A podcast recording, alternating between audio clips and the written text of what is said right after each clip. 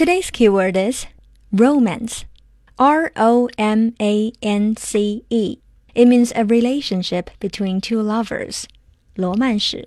It also means an exciting and mysterious quality as one of a heroic time or adventure. 传奇，它既有罗曼史的意思，也有传奇的意思，但其实两者是一回事儿啊。在人的一生当中，你遇到的爱情不就是你的传奇吗 ？Okay, 言归正传. Here is an example. After work, Jack still spent some time for romance by cooking candlelit dinners for his girlfriend. 下班之后，Jack 仍然花了一些时间为女友做烛光晚餐来制造浪漫。今天我们要讲的是一个为爱疯狂的荷兰大叔。First of all, I have a question. To what length have you gone for love? a Dutchman has answered that question by his action of coming all the way to China for the name of romance. Recently, a report about a Dutchman traveled around the world to China to meet his so-called girlfriend has gone viral on new media. 这个任性的荷兰大叔飞越了半个地球，来到中国见网友。大叔叫 Alexander Cirk. He is forty-one years old. 大叔四十一岁啦。Mr. Cirk met Mrs. Zhang, who is 26 years old, in an app two months ago, and then romance blossomed. 以为这个故事到这里，女主出场之后，他们从此就过上了幸福的生活，有了 happy ending 了吗？No, no, no, no, no. Far from that. Well, 小姑娘 didn't show up in the airport. 她没有去机场与大叔会面。Mr. Cirk 也是够坚持的。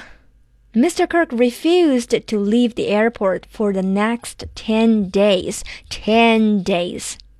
叔在机场待了十天。He was eventually taken to the hospital, suffering from physical exhaustion.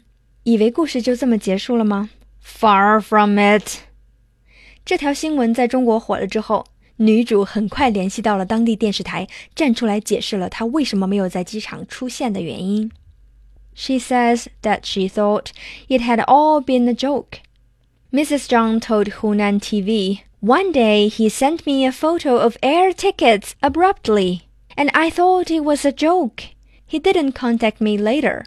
随后呢，这个女孩还解释了她没有到机场是因为她在忙，忙什么呢？By the time Mr. Cirk arrived at the airport, she was away having plastic surgery in another province and had turned off her cell phone.